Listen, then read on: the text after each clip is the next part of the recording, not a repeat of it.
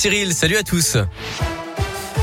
Et d'abord le trafic avec les premiers ralentissements cet après-midi qui commencent à apparaître. C'est le cas notamment sur l'A42 en venant de Bourg-en-Bresse en direction de Lyon à hauteur euh, de Dagneux dans l'Ain. Soyez prudents dans ce secteur. C'est chargé aussi sur l'A47 dans le sens Lyon-Saint-Etienne. Des travaux à hauteur de Rive de Gier ralentissent la circulation.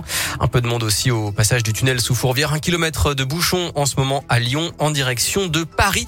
Partout ailleurs pour l'instant c'est fluide. Bonne route et prudence.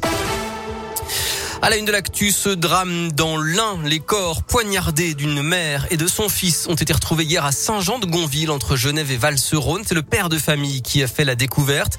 Selon le progrès, une autopsie doit être effectuée aujourd'hui. Le fils serait atteint de problèmes psychologiques.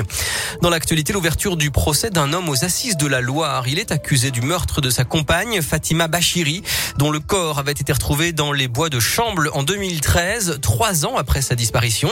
Il se dit innocent il est jugé jusqu'à vendredi. De plus en plus de téléphones au volant. 80% des automobilistes utilisent leur smartphone en voiture. C'est un record d'après le dernier baromètre AXA Prévention. Plus 11 points par rapport à l'an dernier. Téléphoner en conduisant multiplie par 4 les risques d'accident. Écrire un message multiplie ce risque par 23. J-5 avant le premier tour de la présidentielle. Valérie Pécresse a jugé scandaleuse l'absence d'Emmanuel Macron ce soir au débat organisé par France 2. Euh, Jean-Luc Mélenchon, de son côté, tient son dernier grand meeting à Lille et simultanément dans 11 autres villes grâce à des hologrammes. Privilégier la marche à pied ou le vélo à la voiture, baisser le chauffage et mettre moins de clim, limiter les appareils électriques, manger plus de végétal et moins de viande. Voilà quelques-uns des gestes à adopter pour limiter le réchauffement climatique selon le GIEC le groupement des experts pour le climat de l'ONU qui a rendu son nouveau rapport hier après-midi. Il préconise surtout de réduire d'ici trois ans maximum notre consommation de charbon, de gaz et de pétrole. Justement, les nouvelles sanctions en discussion en Europe contre la Russie devront intégrer le pétrole et le charbon, affirme aujourd'hui le chef de la diplomatie française, Jean-Yves Le Drian.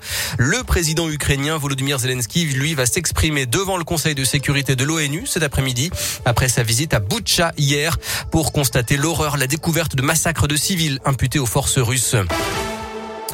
En foot, la Saint-Etienne confirme la mise à l'écart de Madi Camara, le milieu de terrain des Verts écarté du groupe professionnel après une bagarre hier avec un joueur du centre de formation.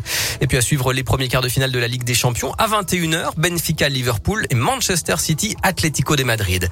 La météo, la grisaille gagne du terrain. Le temps Mossad va s'étendre à l'ensemble de la région.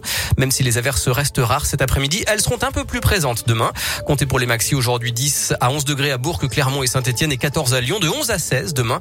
Retour du soleil prévu dimanche.